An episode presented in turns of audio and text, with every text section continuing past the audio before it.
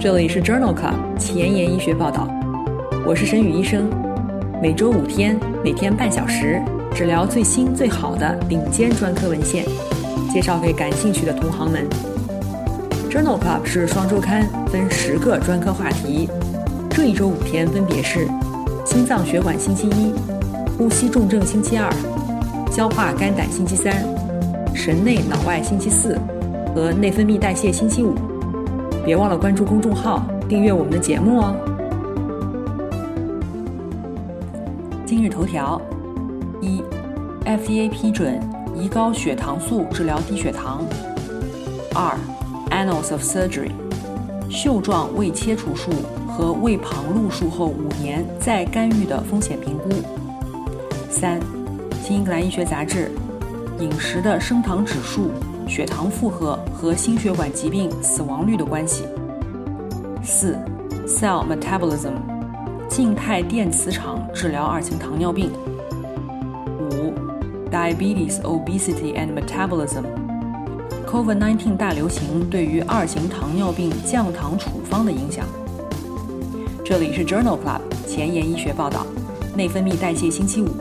，Endocrinology Friday，我是主播沈宇医生。精彩即将开始，不要走开哦！今天的新药研发板块，我们来聊一聊达西高血糖素。达西高血糖素是一种注射用稳定的可溶性胰高血糖素类似物，在二零二一年三月被 FDA 批准上市，用于治疗六岁以上的儿童及成人糖尿病患者的严重低血糖症。达西高血糖素的三期临床研究发表在二零一九年三月的《Diabetes, Obesity and Metabolism》杂志上。该研究的目的是评价达西高血糖素在一型糖尿病患者低血糖状态下和正常血糖状态下的药代动力学和药效学特性。这一个随机双盲研究纳入了十七例一型糖尿病患者，在正常血糖或者低血糖的情况下。给予单剂量的零点零三毫克、零点零八毫克、零点二毫克和零点六毫克达西高血糖素皮下注射的临床效果。研究的对照组是胰高血糖素，剂量分别为零点零三毫克、零点零八毫克和零点二毫克。在达西高血糖素注射以后，所有剂量组均观察到了剂量依赖的血糖快速升高。总的来说。达西高血糖素给药三十分钟以后，正常血糖组的血糖平均增加二点二到四点四毫摩尔每升，低血糖组平均增加一点三到五点二毫摩尔每升。相比而言，胰高血糖素注射三十分钟以后，血糖平均升高一点七到三点九毫摩尔每升，达西高血糖素升血糖的幅度更大。在达西高血糖素零点零三毫克剂量组，也就是最低剂量组当中，血糖升高一点一毫摩尔每升的时间小于二十分钟；在高剂量组时，升高一点一毫摩尔每升的时间仅为九到十五分钟。相比而言，胰高血糖素需要十三到十五分钟。在一型糖尿病患者低血糖的情况下。低剂量的达西高血糖素零点零三和零点零八毫克，仅需要十四分钟和十分钟就使血糖恢复到了正常范围。与胰高血糖素相比，达西胰高血糖素更容易发生恶心和呕吐，这可能与其效价更高有关。因此，作者认为达西高血糖素零点零三到零点六毫克能够快速的增加血糖。疗效与剂量成正相关，可以用于治疗低血糖，同时也是双激素人工胰腺系统的理想选择。今天的临床实践第一部分，我们来聊一聊肥胖症的外科减肥手术治疗。减肥手术 （bariatric surgery） 主要用于药物治疗无效的肥胖患者。可以选择医疗设备治疗，比如腹腔镜下可调节胃束带、迷走神经组织系统、胃内球囊系统、胃抽吸系统和水凝胶。对于 BMI 大于等于四十公斤每平方米，或者是 BMI 介于三十五到四十公斤每平方米伴有共病的患者，通过生活方式干预、药物治疗无法达到减重目标的患者，可以考虑接受袖状胃切除术、胃旁路手术、可调节胃束带手术、胰胆十二指肠开关手术等。关于肥胖症的生活方式干预、药物、手术治疗等方面的内容，我们曾经在第二十五期、第四十五期、第一百零五期和第一百二十五期的内分泌代谢星期五节目当中聊到过。有兴趣的朋友可以点击链接重复收听。首先，我们来聊一聊胃袖状切除术和胃旁路手术以后再干预的长期风险。这篇文章发表在二零二一年四月的《Annals of Surgery》外科学年鉴上。有研究认为，袖状胃切除术在治疗肥胖方面的应用显著增加，但是袖状胃切除术和胃旁路手术比较的长期再干预风险尚不清楚。这是一项基于人群的回顾性纵向队列研究，随访长达五年。招募了2005至2015年之间接受减重手术的约3500例参与者。随访五年以后，袖状胃切除术后再干预的比例为21.3%，胃旁路手术为 28.3%，p 值小于0.001。调整以后，袖状胃切除术在五年内的再干预风险比胃旁路手术减少了22%，而且。袖状胃切除术后的营养、内镜、放射学和外科再干预风险也更低。这项长达五年的纵向队列研究认为，袖状胃切除术与胃旁路手术相比，五年的再干预风险显著降低。这项结果为制定减重手术的术式提供了依据。下面我们来聊一聊关于减重手术对于糖尿病并发症，包括低血糖、微血管并发症、脂肪肝的影响。这三篇文章发表在《Diabetes Care》以及《Diabetes Obesity and Metabolism》杂志上。第一篇文章讨论的是减重手术对于二型糖尿病患者微血管并发症的影响。这一项回顾性匹配对照的人群队列研究。纳入了一千一百例接受减重手术的肥胖患者和两千两百例没有手术的肥胖患者，其中百分之六十八为女性，入组年龄分别为四十九岁和五十岁，BMI 平均为四十六点八和四十六点一公斤每平方米。主要的目的是评估减重手术对于二型糖尿病和肥胖患者、糖尿病足、危急视力的糖尿病视网膜病变。以及慢性肾脏病微血管并发症的影响。在接受手术的一千一百例参与者当中，有四分之一接受了可调节胃束带手术，四分之一接受了胃切除术，二分之一接受了胃旁路手术，还有百分之一点一的患者接受的是十二指肠开关术。在中位随访三点九年以后，减肥手术与总的微血管并发症发病率降低有关。风险比为零点五三，具体来说，术后糖尿病足的发生比为零点六一，危及视力的糖尿病视网膜病变的发生风险比为零点六六，慢性肾脏病的发生风险比为零点六三。根据手术的类型进行分析，所有手术类型对于复合微血管并发症的发生都有良性的影响，其中胃旁路手术的降幅最大。这项基于人群的回顾性队列研究认为，减肥手术可以显著的降低糖尿病相关微血管并发症的发生率。第二篇文章讨论的是减肥手术对于合并脂肪肝的二型糖尿病肥胖患者的影响。二型糖尿病以胰岛素抵抗和贝塔细胞功能障碍为特征，肝脏和肌肉当中的脂肪堆积诱导了胰岛素抵抗。由于减肥和代谢性手术可以显著的改善脂肪肝，作者假设脂肪肝合并二型糖尿病的患者减重手术以后，糖尿病的改善幅度更大。研究共招募了五百多例接受胃旁路手术，同时接受肝活检的患者。糖尿病缓解定义为在不服药的情况下，糖化血红蛋白小于百分之六点五。在至少随访五年以后。合并脂肪肝的患者术后糖尿病缓解比例达百分之五十二，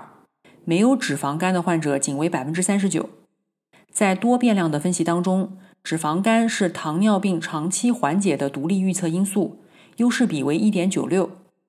基线时肝活检发现肝细胞膨胀、小叶炎症和纤维化，不能够预测糖尿病的缓解。因此，这项队列研究认为，在考虑进行减肥手术的二型糖尿病患者中，合并脂肪肝时，胰岛素抵抗较为严重，代谢手术的长期血糖控制获益更显著。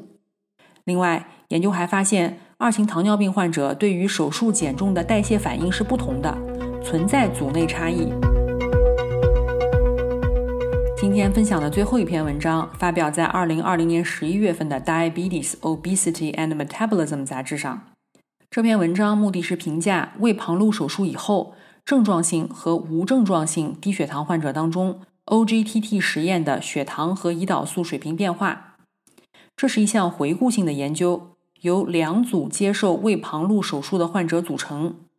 二十七例症状性低血糖患者在出现低血糖时进行 OGTT 实验，而无症状性的低血糖患者在胃旁路术后一年进行 OGTT 实验。这两个 S 和 A 组的患者可以再分为两个亚组：OGTT 血糖小于三毫摩尔每升称为 S1 组和 A1 组，血糖大于三毫摩尔每升称为 S2 组和 A2 组。术前各组的血糖、胰岛素水平以及升高和降低的速度是相似的。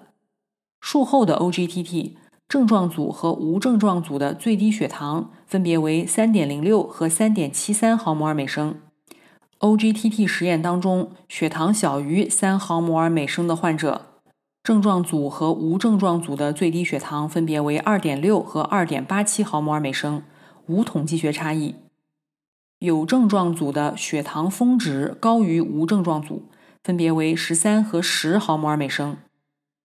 在症状性低血糖的患者当中，血糖升高和下降的速度更快，特别是症状性低血糖合并 OGTT 血糖小于三毫摩尔每升的患者，血糖下降的速度是最快的。这项研究认为，评估胃旁路术后的低血糖仍然具有挑战性。在 OGTT 实验过程当中，症状性低血糖和无症状低血糖患者血糖动力学的差异主要是葡萄糖和胰岛素变化的速度，而不是绝对值。半年以来，我们已经播出了一百二十期节目，每期十页文稿，一共一千两百页的 PDF 和六十小时的音频。I've never felt so accomplished in my life. And I've never been so proud of myself。现在我把这一千两百页的文案做成了 Journal Club 前沿医学报道一到一百二十期汇编，无偿的分享给需要的朋友。唯一的条件就是恳请您像我一样把知识无私的分享出去，提高中国医生的眼界。具体如何操作，请参见微信公众号的文字部分。宣传的成功与否，完全仰赖您的努力。我负责把节目做好，您负责把节目推出去。在这里，我先提前说一句，谢谢您。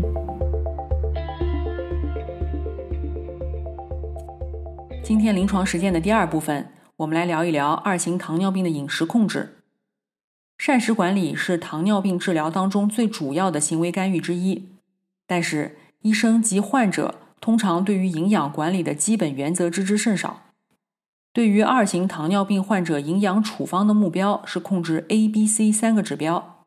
：A. 糖化血红蛋白；B. 血糖；C. 低密度脂蛋白胆固醇。需要考虑的五个关键问题是：体重管理和增加体力活动，能量摄入与消耗平衡，每日正餐和零食中碳水化合物的摄入量、营养成分、正餐和零食摄入的时间。我们曾经聊到过二型糖尿病患者的饮食干预和预防，具体是在第十五期和六十五期内分泌代谢星期五节目当中，欢迎点击链接重复收听。首先，我们来聊一聊碳水化合物升糖指数对于血糖和二型糖尿病的影响。第一篇文章发表在《新英格兰医学杂志》二零二一年二月刊上。这是一项大型的观察性研究，来自发达国家的研究阐明了升糖指数与心血管疾病之间的关系。目前急需补充中低收入的非西方国家的信息。这项研究包括了来自五大洲十三万例三十五至七十岁之间的参与者的数据，平均随访年龄九点五年。使用了特定国家的食物频率问卷来确定食物摄入量，并且估算升糖指数和血糖负荷。在随访期间，记录到了八千例死亡、八千例主要心血管事件。所有参与者当中，高升糖指数饮食与主要心血管事件或者是死亡风险增加相关。有心血管疾病病史，则风险增加百分之五十一。没有心血管疾病病史，则死亡风险增加百分之二十一。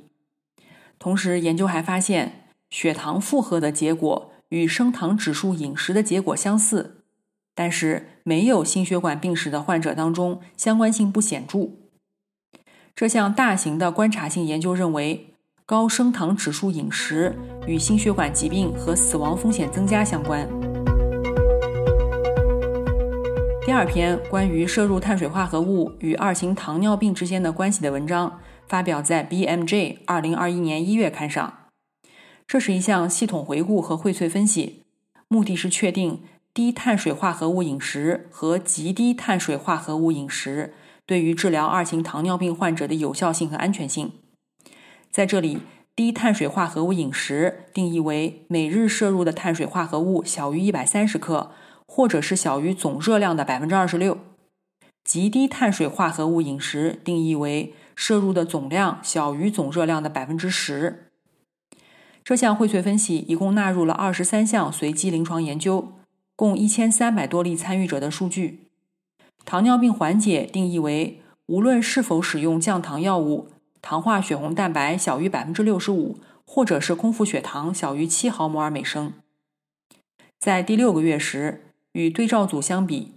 低碳水化合物饮食获得了较高的糖尿病缓解率，分别为百分之五十七和百分之三十一。在第十二个月的时候，糖尿病缓解的数据很少。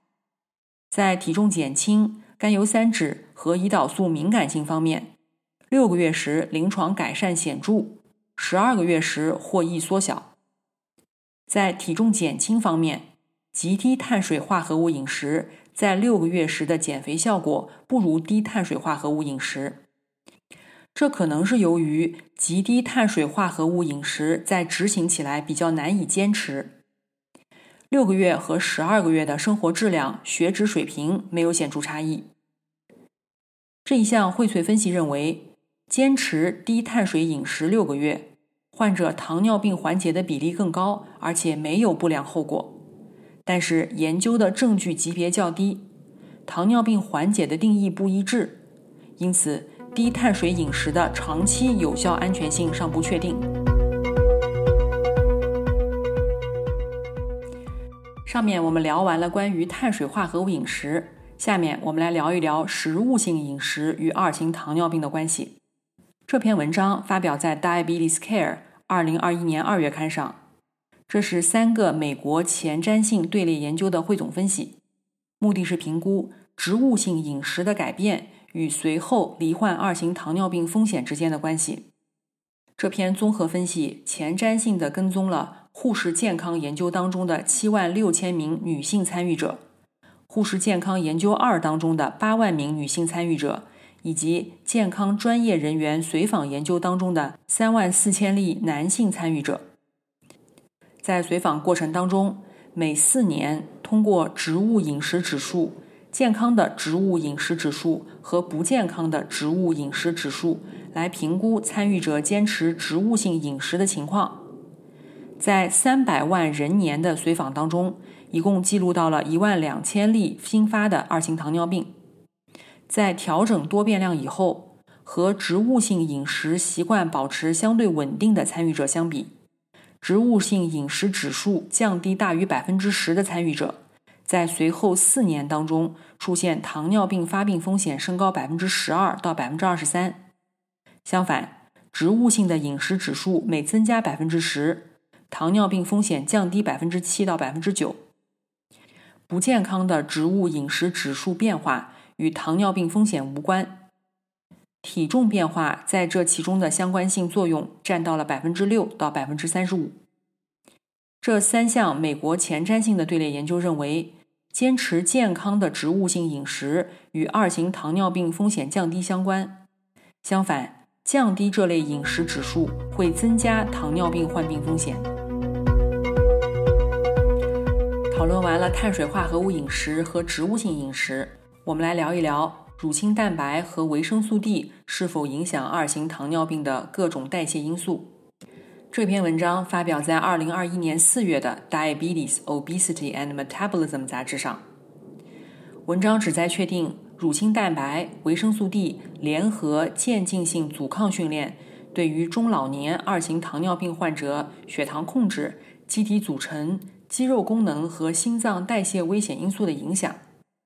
这是一项为期二十四周的随机对照实验，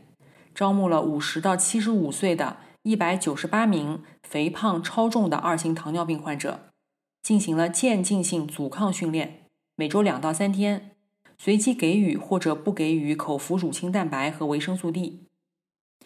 第二十四周时，在渐进性阻抗训练的基础上，每日补充乳清蛋白和维生素 D，并没有进一步的改善糖化血红蛋白。两组糖化血红蛋白分别降低了百分之零点一和百分之零点一七。P 值等于零点三二，也没有进一步改善胰岛素抵抗。在次要结局当中，除了空腹血糖略有改善以外，白介素十水平、肿瘤坏死因子阿尔法水平、三十秒坐立实验均无组间差异。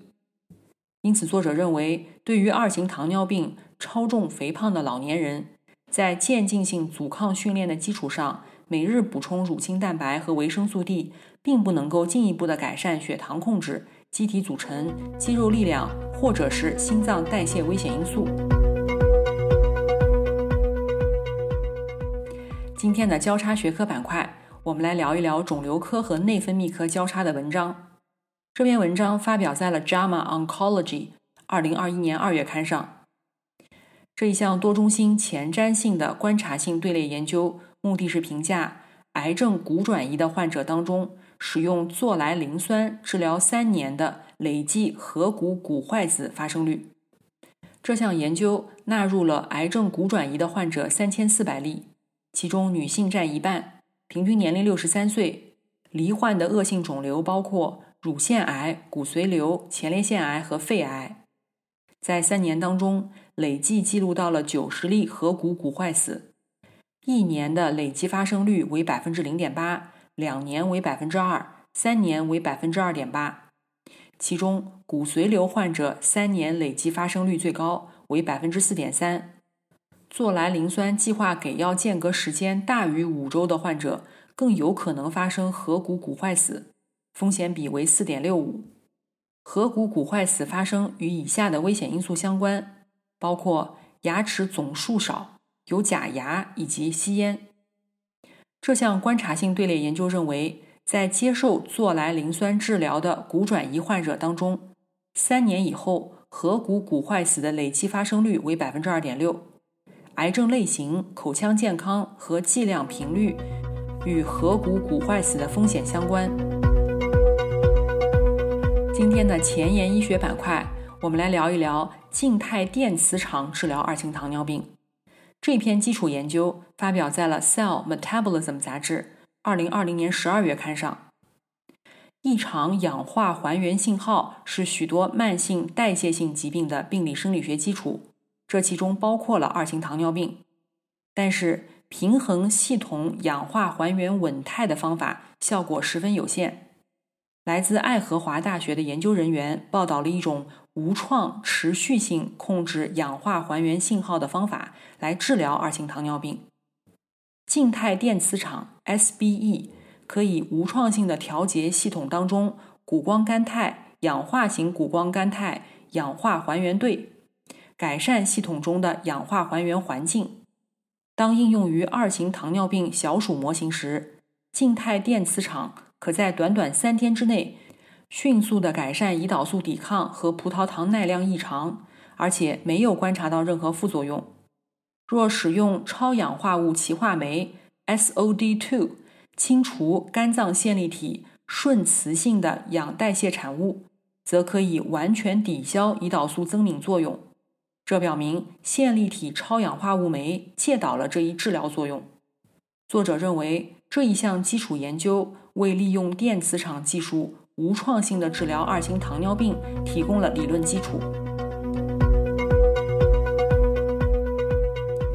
今天的 COVID-19 板块，我们来聊一聊 COVID-19 大流行对于德国二型糖尿病降糖处方的影响。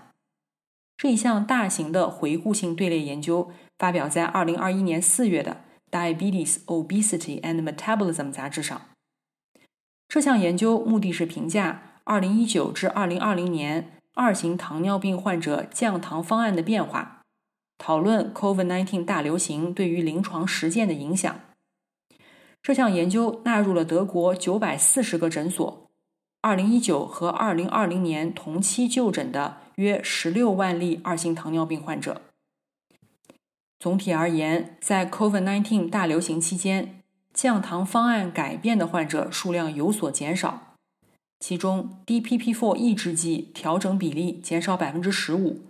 ，SGLT2 抑制剂调整比例降低百分之三，GLP-1 受体激动剂调整比例不变，其他的口服降糖药调整比例少于百分之六，胰岛素的调整比例降低达百分之二十一。这项回顾性的队列研究认为，在德国，COVID-19 大流行对于二型糖尿病患者糖尿病处方产生了强烈的影响，需要进一步的调查来评价糖尿病治疗管理方面的变化以及产生的临床意义。今天我们就聊到这里。如果你真心喜欢我的节目，不用给我点赞，现在就去转发分享吧。像我一样，免费的把最新最好的临床文献分享给需要的朋友，精彩继续，不见不散哦。